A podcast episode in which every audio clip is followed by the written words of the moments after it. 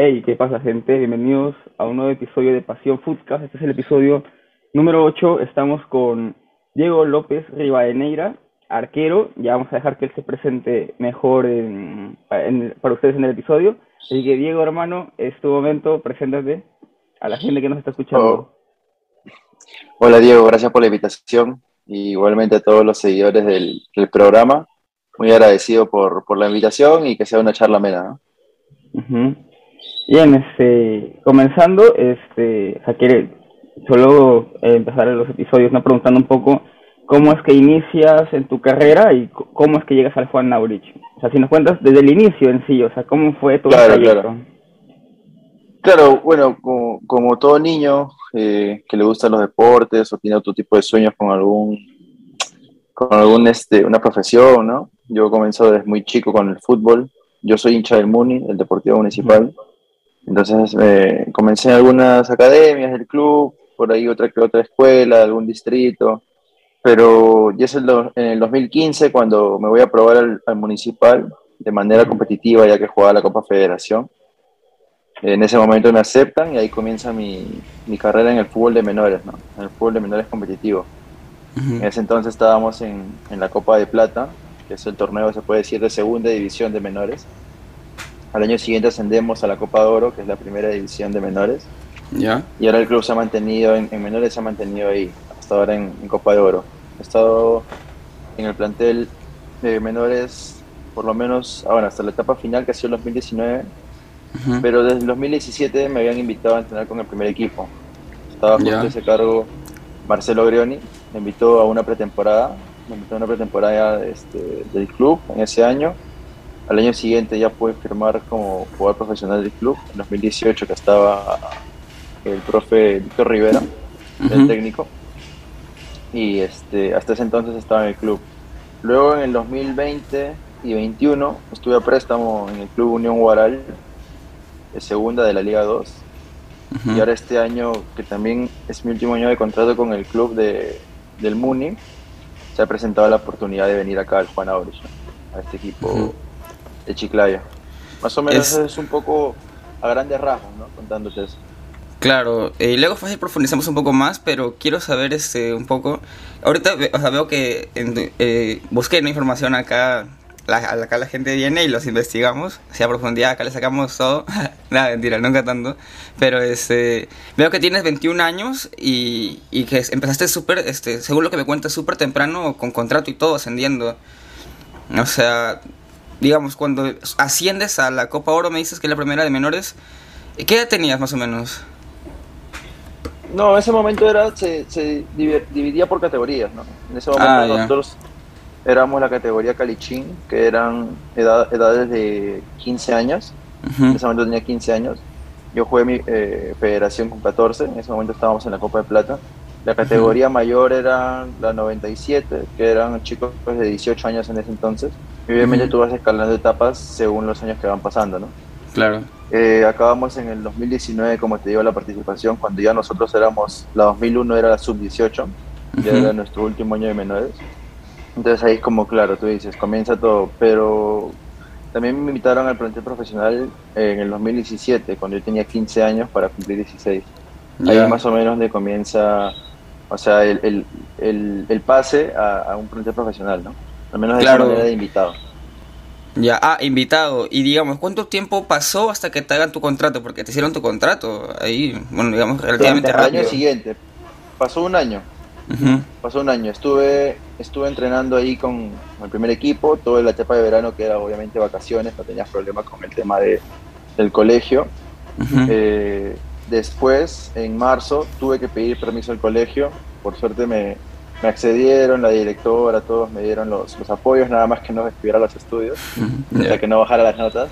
Claro. Este, y me dieron el apoyo, sí. Entonces pude estar alternando entre el colegio, entrenar con el primer equipo que entrenaba en las mañanas, entrenar con mi categoría también porque seguíamos disputando el, el- el torneo de, de federación y obviamente aún me faltaba, me faltaba mucho para poder tentar un, un puesto en el primer equipo, ¿no? Más que nada para aprender de aprendizaje. Ya, claro, o sea, tú estabas... Fue pasando el año, todos los meses y ya como te digo en 2018 en marzo ya pude, pudo completarse el primer contrato con el club, ¿no? Ya, ahí bacán, ¿no? Primer contrato.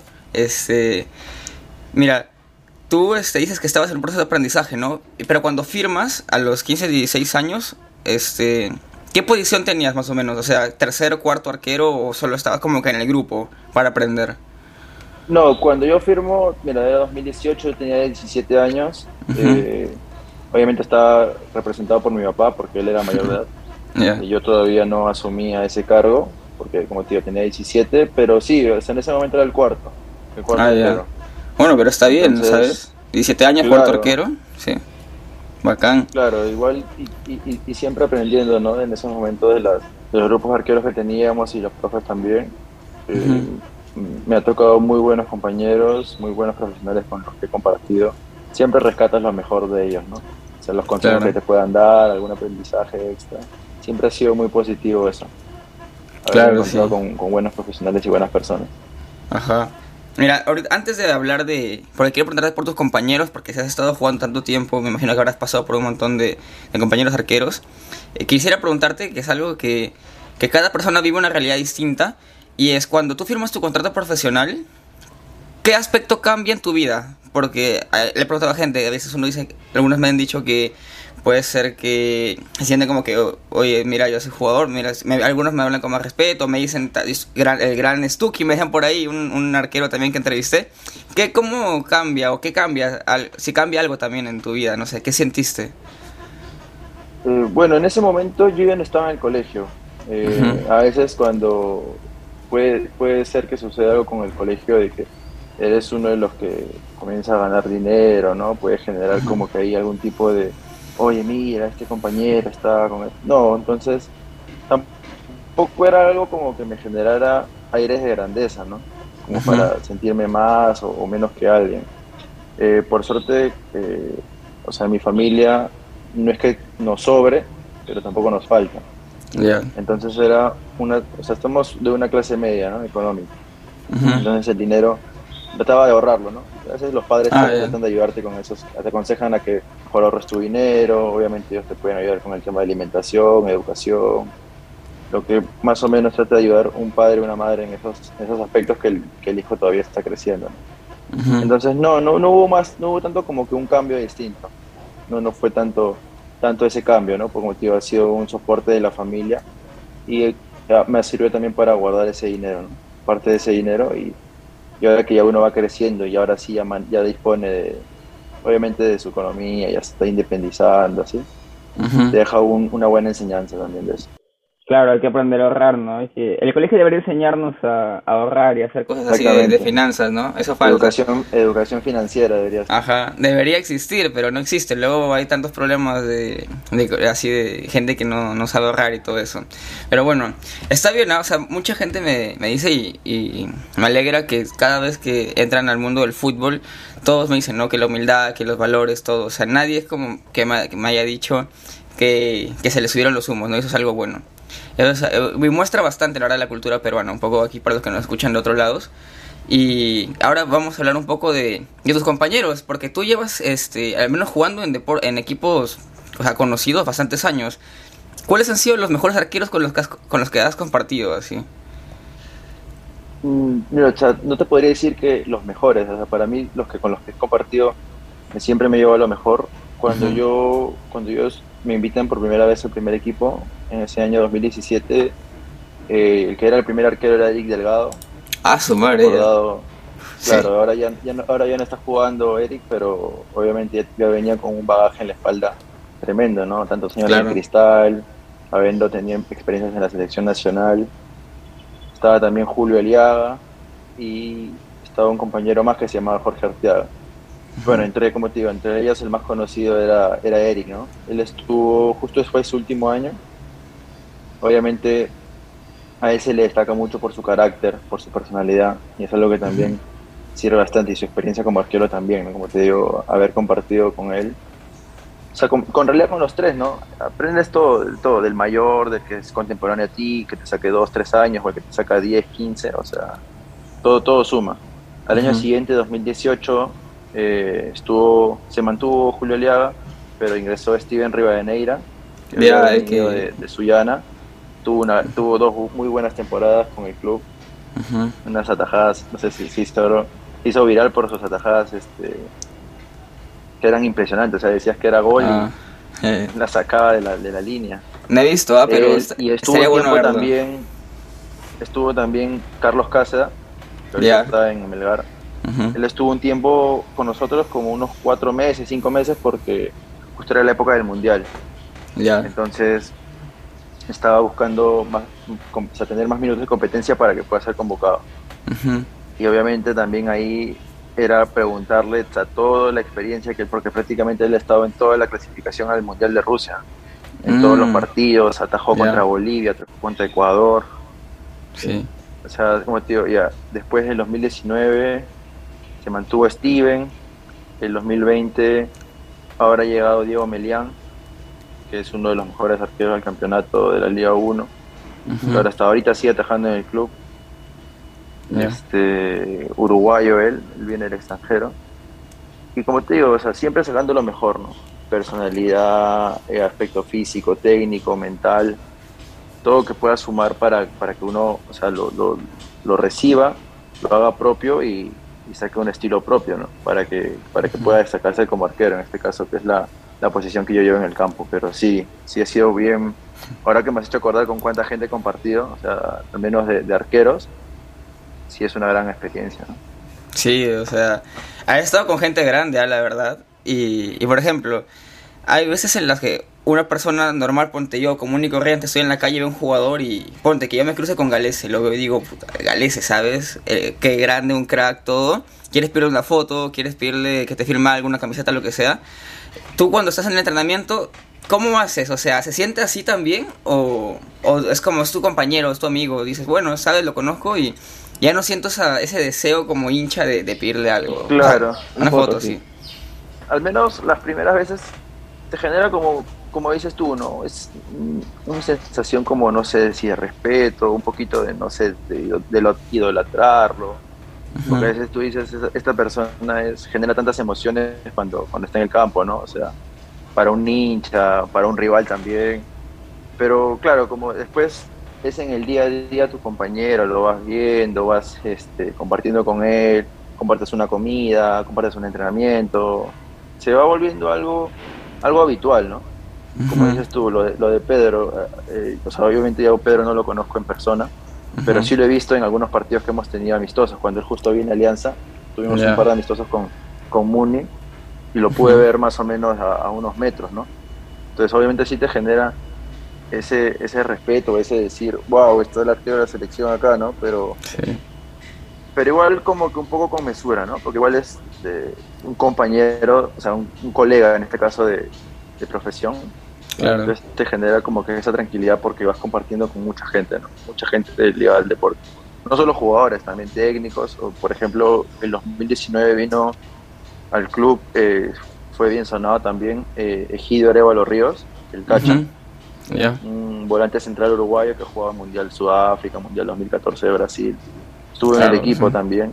Estuve en el equipo de Muni, está hasta junio, mayo más o menos, se, se, retiró del equipo por un tema económico, el club no le estaba cumpliendo sus, con sus honorarios y él ya pues decidió, ¿para qué meterse más en problemas, no? Porque él ya tiene una, una carrera, una carrera hecha, entonces sí, decidió irse, claro, generó, generó un poco de tristeza porque era un referente, ¿no? O sea, como te digo, el bagaje que él ha tenido, eliminatorias, partidos internacionales, dos mundiales, es algo, otro, otro, ¿cómo se llama? Otro lote se puede decir, Haber claro, esa, con, esa, con esa persona.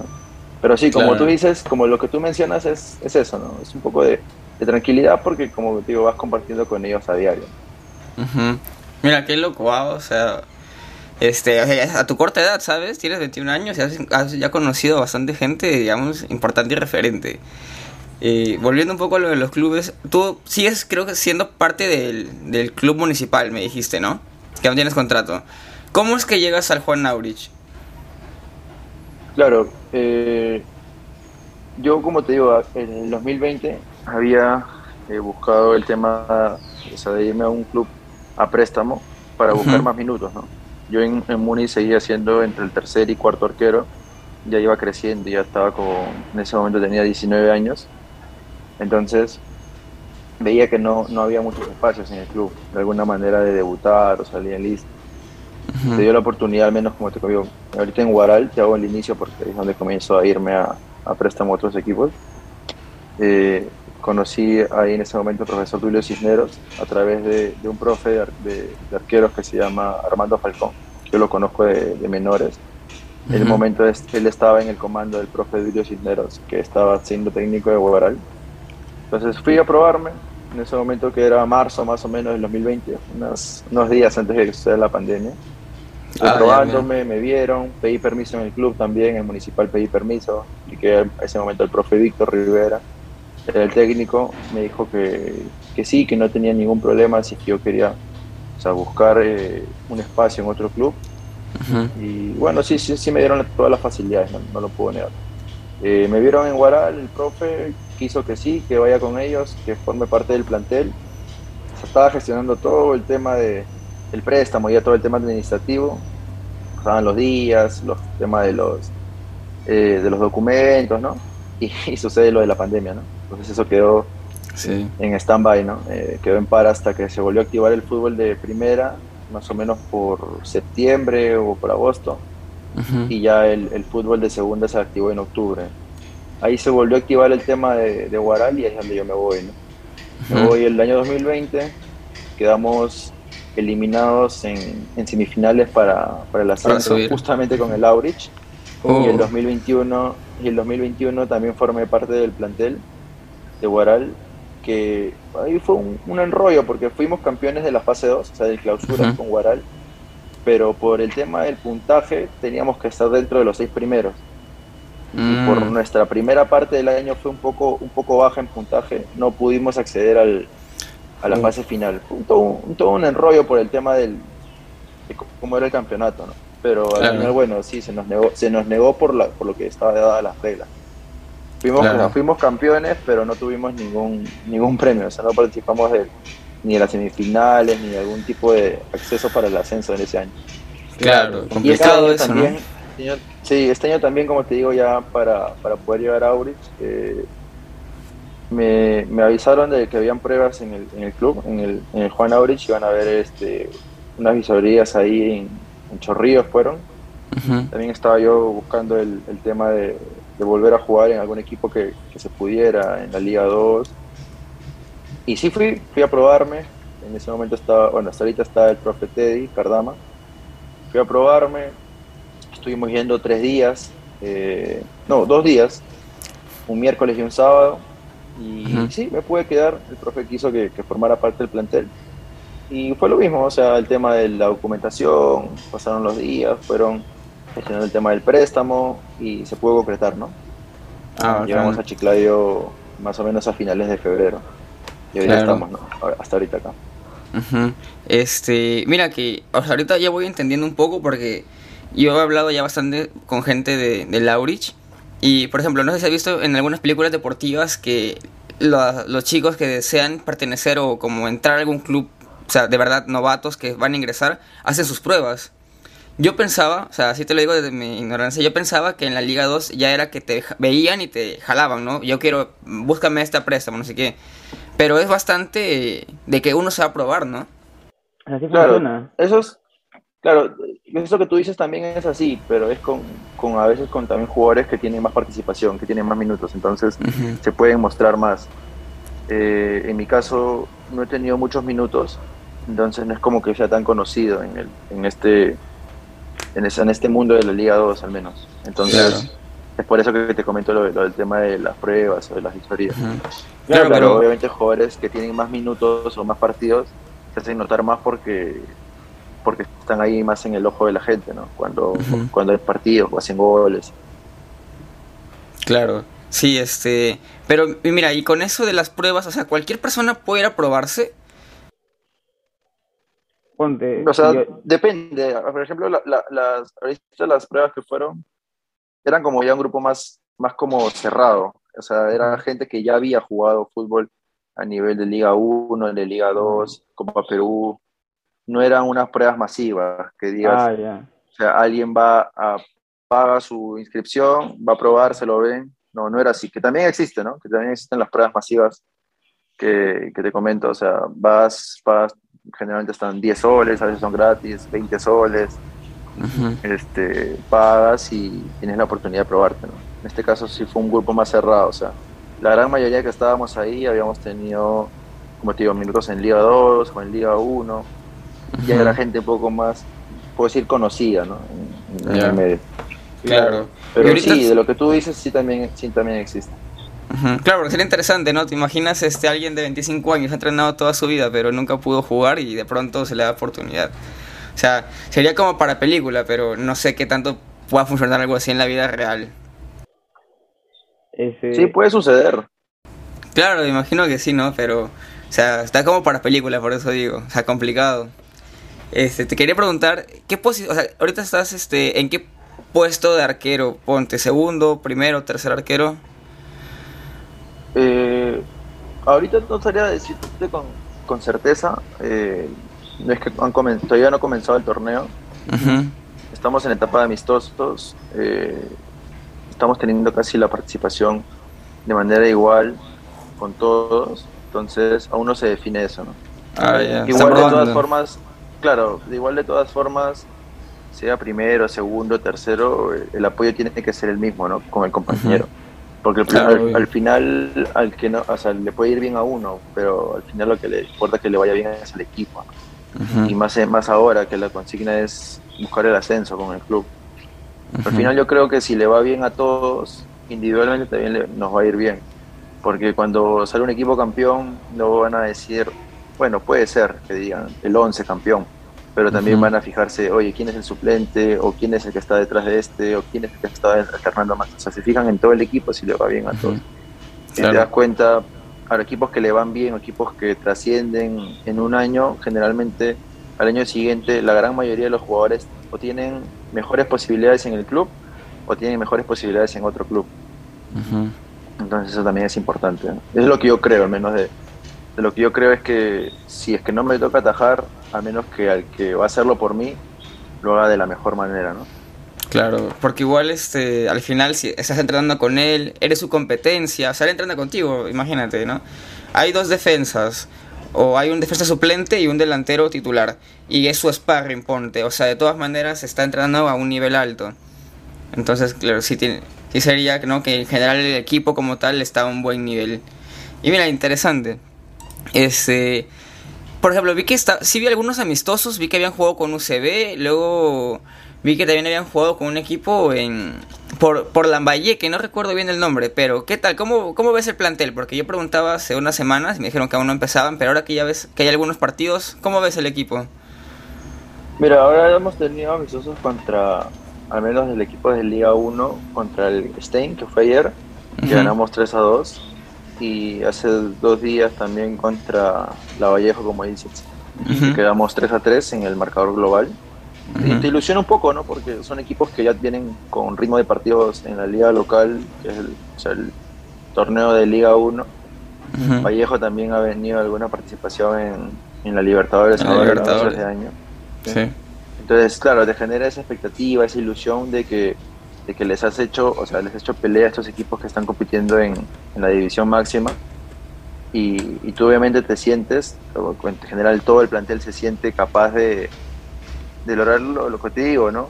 o sea, buscar el ascenso, pelearle igual igual a los, a los equipos que también están aliados y más acercarse al, al, objetivo principal. Sí, el equipo, el equipo cada vez está sintiendo mejor, se está haciendo más unido, está ayudando bastante cada vez los entrenamientos. Obviamente al inicio cuesta un poco porque estás un poco falto de físico y a la vez son compañeros nuevos, no los conoces a todos. Lo que ayuda siempre es el pasar de los días, ¿no? La experiencia, la práctica, te va haciendo que obviamente el grupo sea más unido, esté más cohesionado y, te haga lograr, lograr los, este, los objetivos que tienes. Eso es lo que yo, yo rescato bastante. ahora estos partidos nos ha ido nos ha ido bien, esperamos que siga siendo así en, el domingo de nuestra presentación que tenemos contra, contra Stein, que ahora es el nuevo rival. En la siguiente semana que tenemos el partido contra Piratas. Ya, primer, ese es el primer partido de la Liga 2, ¿no? Piratas o Stein. No, no, no, Stein es la presentación, es la tarde roja. Ah, ya, ya. Eh, este domingo en la tarde roja a las 3, 3 y media, si no me equivoco, contra el Carlos Stein. Y la siguiente semana, el domingo también, en Lambayeque jugamos a las 3 y media contra el Pirata, Pirata Fútbol Club. Este, o sea, yo he vivido en Chiclayo toda mi vida, hasta que acabé el colegio. Y yo he ido a varios partidos de Laurich, ya en los últimos años de, de, colegio, ponte, desde el 2015 así, ya no, ya no iba a los partidos, pero allá se vive bastante intenso el fútbol. Ahí se vive bastante intenso, la hinchada de Laurich es bacán, o sea, yo cuando a veces subía en taxis y hablaba con los señores, este, cuando empecé esto del canal de YouTube, no les preguntaba a ustedes de qué equipo es hincha, y me decían, no, yo soy de Lauris, de Lauris. Hay, hay hinchada. Entonces, este, sí, cuando es ese domingo, prepárate porque, ojalá vaya gente, porque este, no sé cómo estará ahorita, porque hace tiempo que no, no sé cómo están los partidos, pero hay, va a haber una, va a ser, va a ser bonito. Ojalá pudiera ir, pero ahorita no estoy por allá. Este, te quería preguntar, en la Liga 2, ¿cuáles, ¿cuáles crees que son sus principales rivales ahora? Porque ustedes buscan el ascenso y al parecer, a partir de los amistosos parece que se, se, puede. O sea, hay expectativas de que se pueden. ¿Cuáles crees que son los principales rivales de Laurich? Mira, eh, lo que tocas es bien, eh, es bien bacán porque ahorita todos los clubes somos de, del llano, ¿no? No, hay ninguno, salvo, bueno, salvo los, que te voy a mencionar, que son dos de altura, que son Cusco y Alfonso Arte, uno de Cusco y otro de, Puno. Ya. A veces el tema de la altura sí te genera un poco de dificultad, ¿no? Y a ellos les hace, les hace una fortaleza. Entonces, al menos desde ese aspecto, yo creo que va a ser bien importante saber cómo manejar el partido cuando nos toque ir de visita tanto a Cusco como a Puno.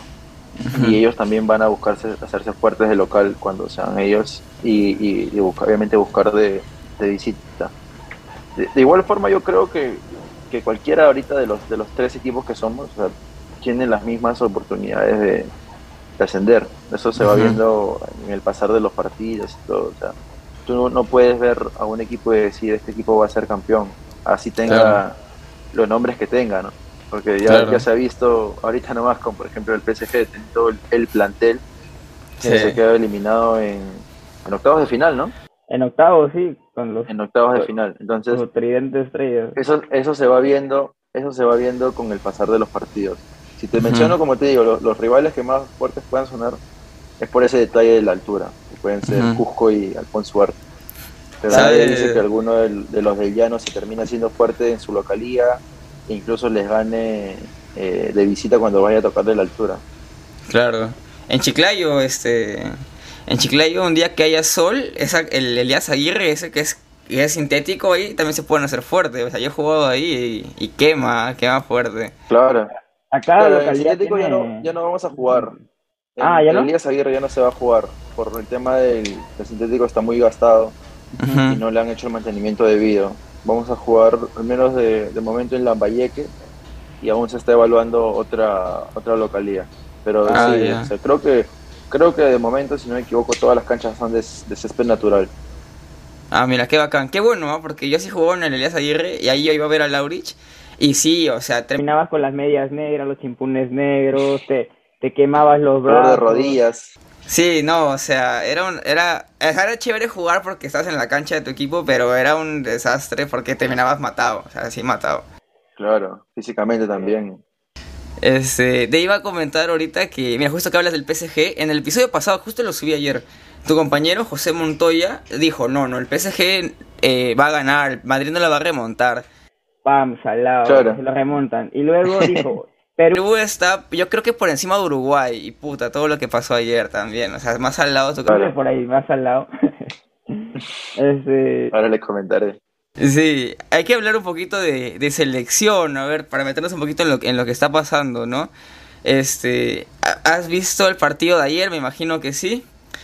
Eh, para la gente que no, que no está escuchando y que no lo haya visto, eh, Perú perdiendo 1-0 en Montevideo. Hay una jugada donde el arquero se mete completamente al arco y la pelota deja dudas de si entra completamente o no. El árbitro asume que no y dice, o sea, así sencillamente no entró y que la y que sigan jugando. Se genera polémica y eso es para poner en contexto un poco a la gente que nos escucha. ¿Qué opinas tú de todo eso que ha pasado? No, mira, esto ayer lo vimos con varios compañeros salimos a comer, salimos a comer en una pantalla gigante, lo vimos. Y obviamente sí, ya en ese momento que estábamos perdiendo, lo único que quería es que era, hay un gol como sea, autogol, de rebote, lo que sea, pero faltaban los minutos, no sucedía.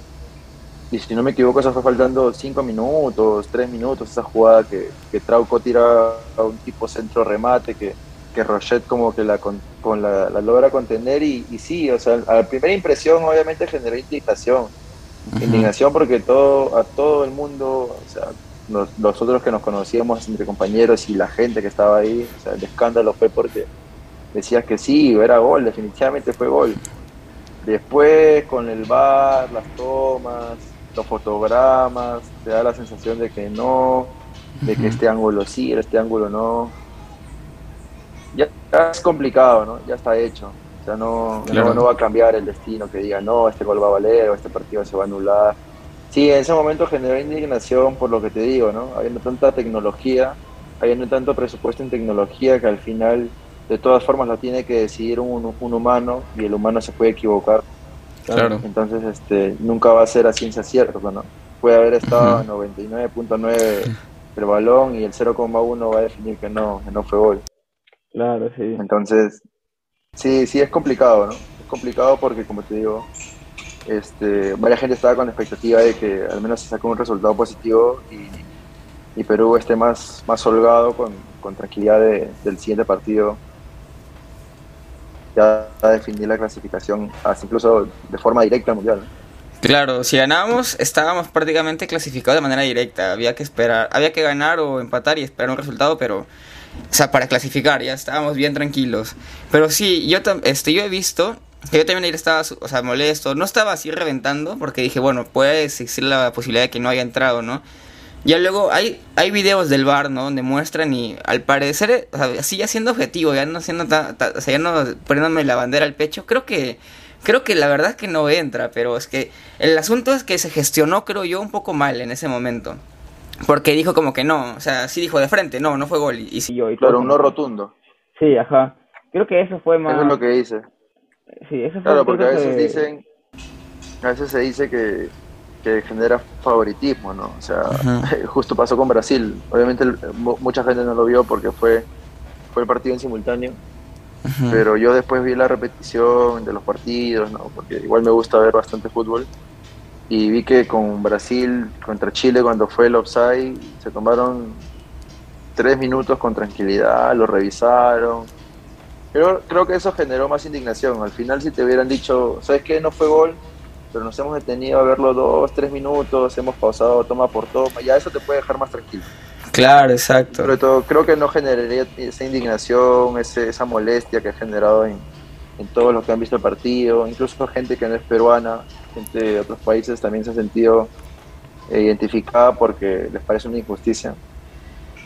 Pero principalmente por eso, ¿no? Porque fuera de que fuera gol o no, porque, porque la gente no haya visto si es que realmente fue con ese detenimiento, ¿no?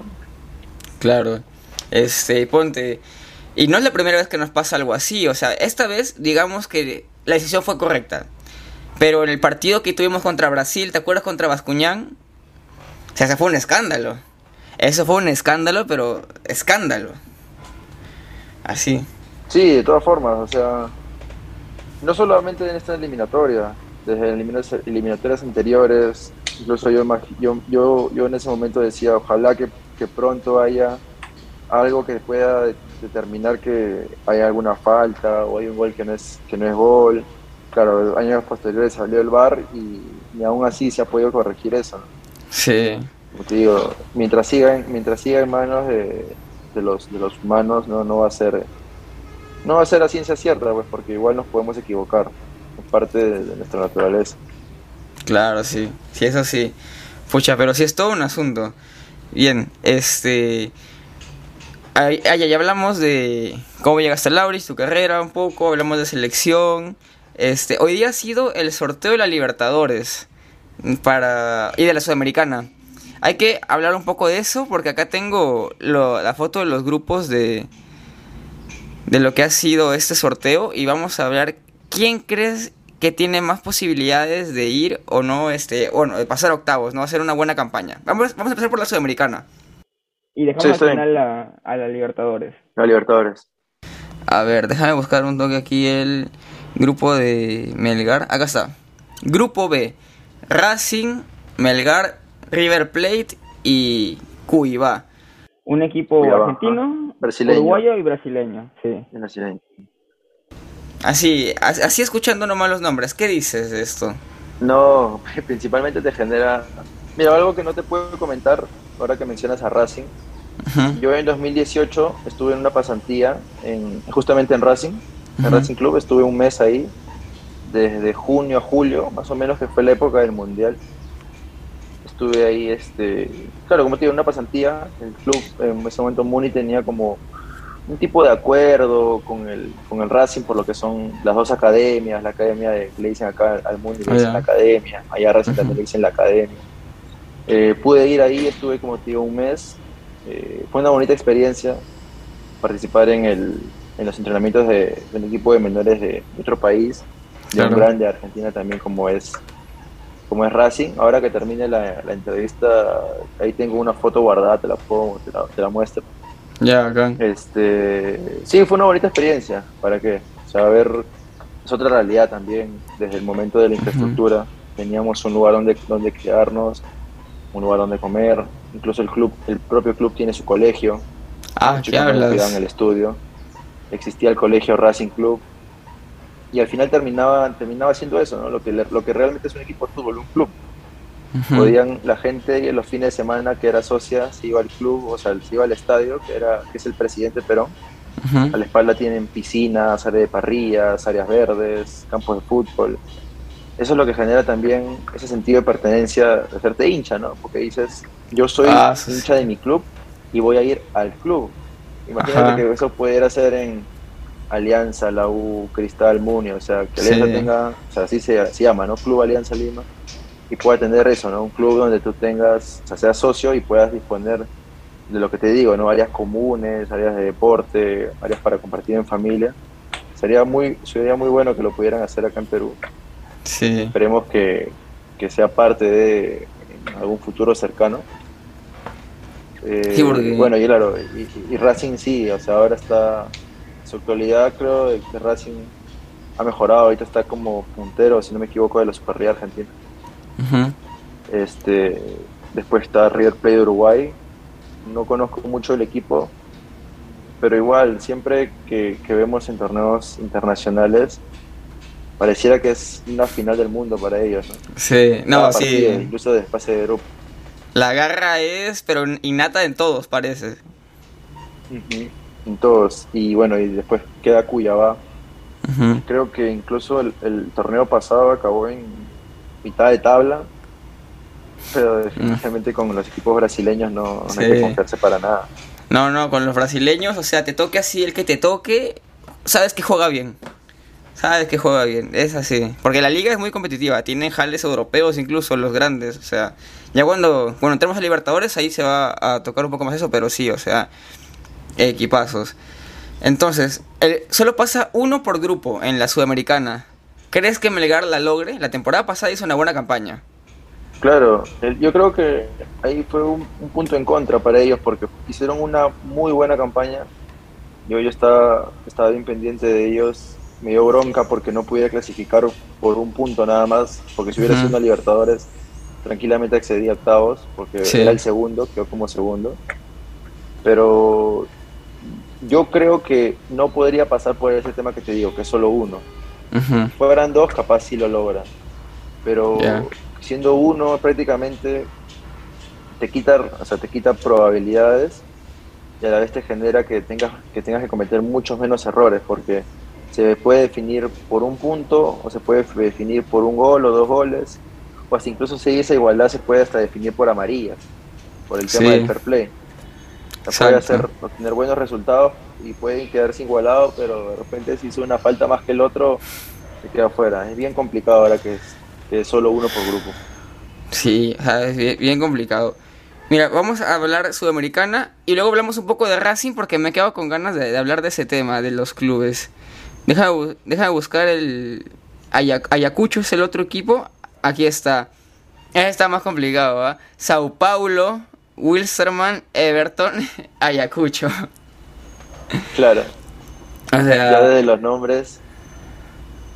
Y, y- y ahí hay una, hay una desventaja, entre comillas, por Ayacucho, que Ayacucho dudo que juegue en el Ciudad de Cumaná. mm, Probablemente juegue en, en Huancayo, que es uno de los estadios que tiene iluminación artificial para... Y aparte también el, el tema de la cantidad de gente que puede entrar al estadio. claro. Entonces, de, por sí ya creo que ya parte con un punto en contra, de, de hecho no jugar en su localía. Claro, Porque sí, igual fijo. puede ser Huancayo y, y Ayacucho pueden ser altura, pero no terminan siendo la misma ciudad que la otra. Y un equipo ya está acostumbrado a jugar en su, En su en casa. su zona, en su espacio, en su casa, como dices tú. Claro. Entonces sí, sí, Sí. es un poco más complicado. Sí, la temporada pasada Ayacucho también estuvo en, en la Sudamericana, le fue muy mal, la verdad hay que decirlo, estuvo muy mal. Este grupo con Peñarol, eh, bueno, ahorita no recuerdo bien. todo el, el- No, no, no, está, fue, le, le tocó una pre-Libertadores con Gremio. Ah, ah, ya, sí, sí, no me estaba confundiendo con Sport Huancayo. Wow, y Gremio lo reventó, pero lo reventó, uf, sí. Le ganó acuerdo por que- cinco goles, o creo por seis goles, no recuerdo. Uno, primer partido 6-1, segundo partido con los reservas, ah, sí te lo pongo, con los reservas, que el primer equipo se fue de vacaciones, 2-1 les ganaron. Sí, sí, recuerdo. Fue, o sea, fue una destrucción total.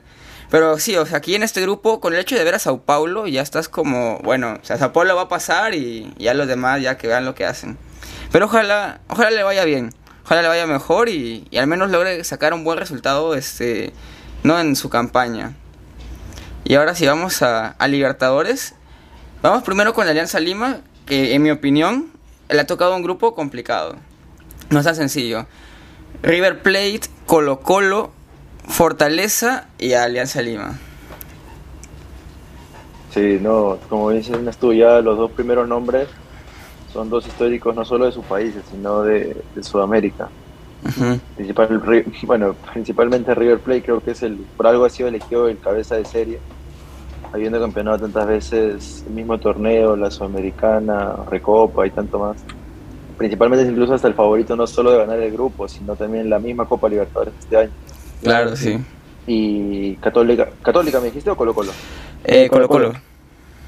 Ah, Colo Colo, mira, justo que tienen esa, esa amistad, ¿no? Entre Alianza y, y Colo Colo se encuentran, pero también es, es un equipo, como dices, como estamos diciendo, uno de los grandes de Chile, y tiene, creo, a, a nuestro ahora compatriota Costa, pues, ¿no? Ajá, Gaby Costa. Sí.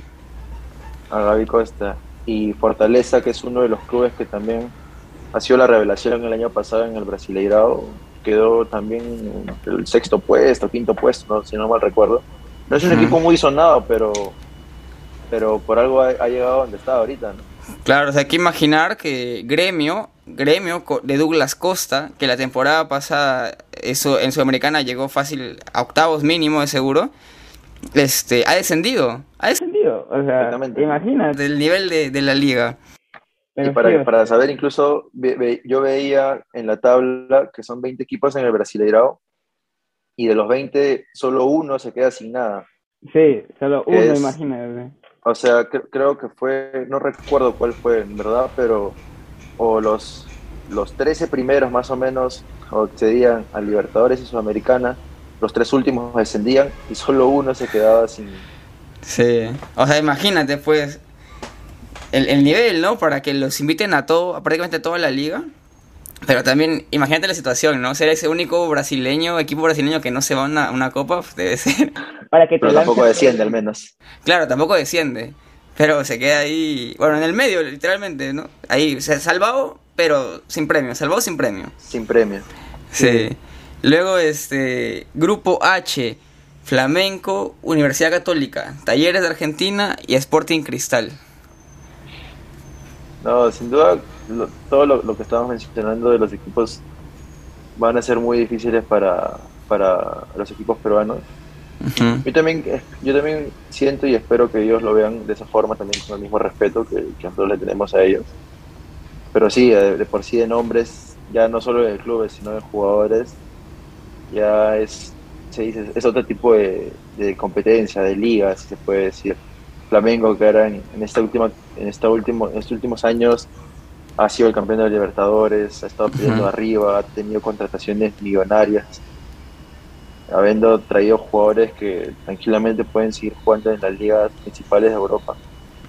Al menos ellos como igual, como el cabeza de serie, ¿no? Y otro candidato no solo a ganar, como te digo, el, grupo, sino a ganar el, título de la Copa. La Copa en sí. Me dijiste, ¿qué más? Eh, Universidad, ajá, y, talleres. Y talleres de Córdoba, ¿no?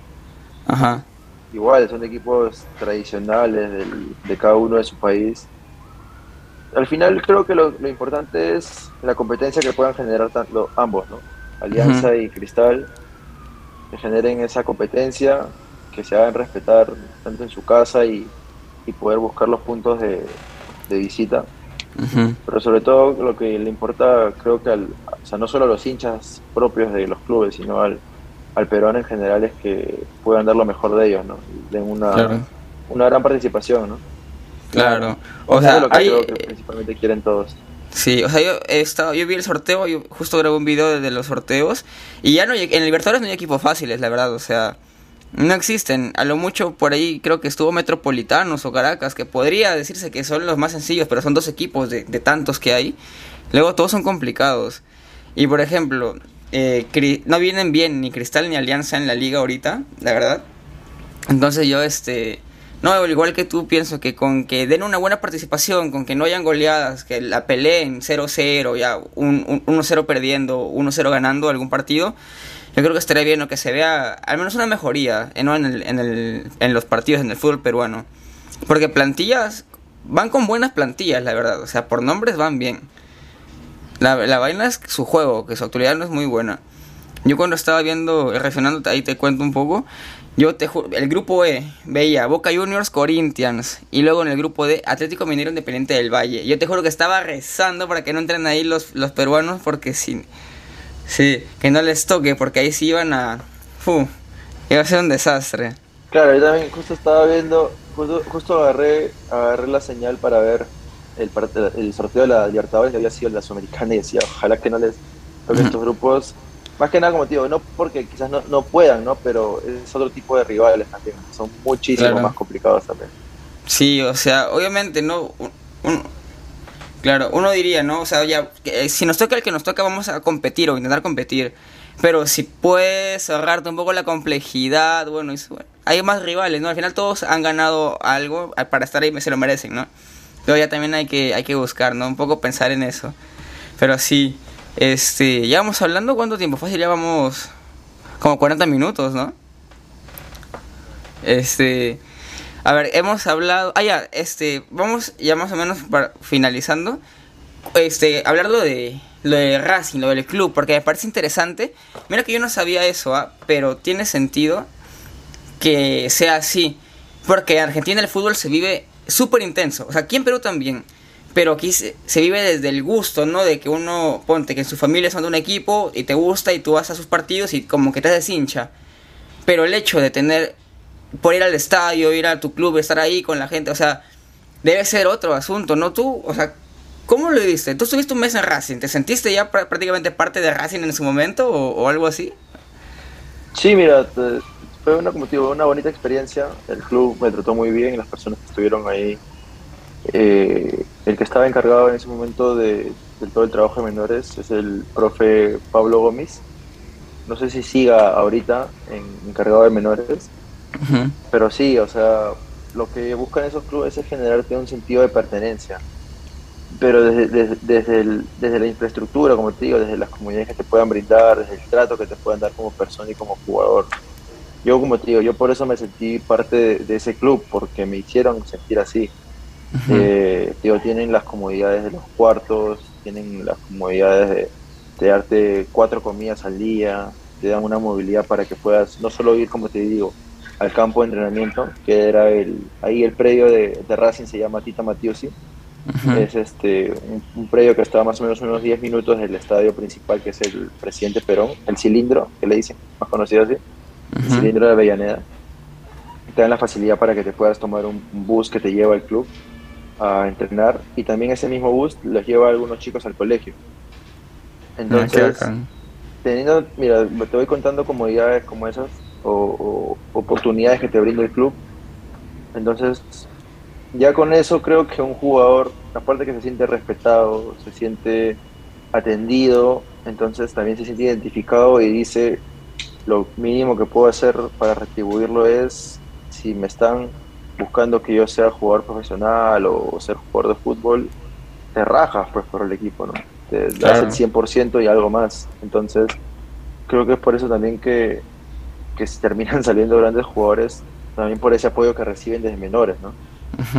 En ese momento, yo cuando llegué, obviamente no los conocí, pero había sido la, etapa donde habían vendido a Lautaro Martínez al Inter de, de Milán y habían vendido a un arquero Juan Muso que ahora está topando en Atalanta. En ese momento lo habían vendido al Udinese. Entonces habían sido, habían sido jugadores que habían vivido ahí, en ese mismo predio que estaba viviendo yo. Claro. ya no estaban ahí porque ya, ya eran profesionales y seguro estarían en sus casas, departamentos, no sé, pero habían estado ahí también. y, y, como te digo, habían varias cosas más. Por ejemplo, cada fin de mes hacían como que una reunión con toda la gente que vivía en, el, en la casa en la casa bar, eran más o menos unos, unos 60 chicos, eh, entre chicos que eran de provincia o extranjeros como yo, habían colombianos, venezolanos, ecuatorianos, bolivianos, o todo, de todos los países de, de Sudamérica, se hacía como una fiesta a fin de mes para eh, recordar o rememorar los cumpleaños de los que habían sido en ese mes. Por ejemplo, ponte que tú y yo habíamos cumplido el 15 y el 21 de marzo. Entonces, a fin de mes eh, nos eh, hacían, o sea, el rememoramiento del cumpleaños, compraban una torta, compraban algunos snacks o hacían un asado, que es muy común allá, y traían algún grupo musical o algún comediante y hacían un show de dos, tres, cuatro horas, como para sacarle a los chicos alguna sonrisa y sacarles también un poco de, de la rutina, ¿no? Claro. Yo pregunté y era, era algo que me, me, decían los chicos que sí, sí era común, que era común ahí, que hacían todos los fines de mes, traen eh, la, la, dueña que se llamaba, no recuerdo el apellido, pero sí, sí, su nombre se llamaba Cecilia, que era la encargada de la casa bar, se encargaba de que viniera, como te digo, algún grupo musical, algún artista, algún comediante, para sacarle una sonrisa a los chicos a fin de mes, recordar de quién había sido el cumpleaños, hacer uno que otro juego, alguna otra actividad. Y sí, se seguía generando eso que te digo, el sentido de pertenencia, identificación con el club. Y te digo, esa ha sido la realidad que yo vivía en Racing, que era, que era un club que si bien es cierto es uno de los históricos, pero los más fuertes son Boca y River, Claro. Entonces te pones a pensar, si así es en este club, como te digo, que, que, no es malo, que es uno de los mejores para mí me parece, pero que hay unos más top, imagínate cómo puede ser allá, ¿no? Claro. En esos clubes. la qué locura, ¿no? Ya te vas, vas ampliando tu visión un poco con eso, porque yo no tenía ni idea, si te lo juro que no tenía ni idea. Ahora te pones a pensar así, vas diciendo, ya, ya que este club, ¿qué tal? Y el siguiente, el siguiente fue, debe ser una locura, en serio. Exactamente. Sí. Oye, pero mira, qué bacán, este, yo creo que ya vamos un poco finalizando eh, el episodio, te digo, este, cinco jugadores, tú me dices un objetivo que se tenga en la cabeza o que vaya más de acuerdo con ese, con ese jugador. Ya, como un ping-pong, así. No, por ejemplo, yo te digo, este, eh, Zambrano, y tú me dices un objetivo, algo que sientes que lo representa. Claro. Ya, está bien, está bien. Ya. Vamos. a ver, Eric Delgado. Locura. eh, Galese. Mm, serenidad. Tapia. Aguerrido. Mm, Casillas. Casillas. Sí. Fantástico. y a ver, Lipman, el UTC. Lipman. Seguro. Está bien, sí, ahí te mandé al español porque eh, quisiera saber, este, ¿cuál es tu, a ver, máximo ídolo, así, arquero? Claro, mira, eh, yo cuando lo vi, o sea, yo lo seguí incluso antes de que se hiciera un poco más conocido, es este Keylor Navas, desde que empezó a trabajar en Levante, porque él aparece en, en el Saprissa de Costa Rica, de ahí lo llevan al Levante. Y es en el 2014 donde su, su, te puede decir, revelación, ¿no? Como arquero. lo terminan fichando por el Madrid. Es un arquero que, que me gusta bastante ahora que está en el PSG, lo, lo vengo siguiendo. Pero sí, y obviamente, al menos como, como arquero, siento que tenemos eh, cosas distintas, pues, incluso desde el tamaño, él es un poco más, mucho más ágil, pero es un ejemplo que yo he visto más por el lado personal, ¿no? El lado de superación, de un país que no es tan futbolero o desde un equipo que, que no es uno de los más este, conocidos, al menos en España o son antes, que es el Levante, haber terminado hasta ahorita donde están, ¿no? Haber sido tricampeón de la Champions League y, y ahora jugar en el equipo más importante de Francia, ¿no? Sí, una locura, ¿no? En serio. A veces este, los sueños de realidad. eso es lo que se habla, ¿no? De, de, cómo te puede cambiar, el, en este caso, el deporte, que es el fútbol, ¿no? Sí.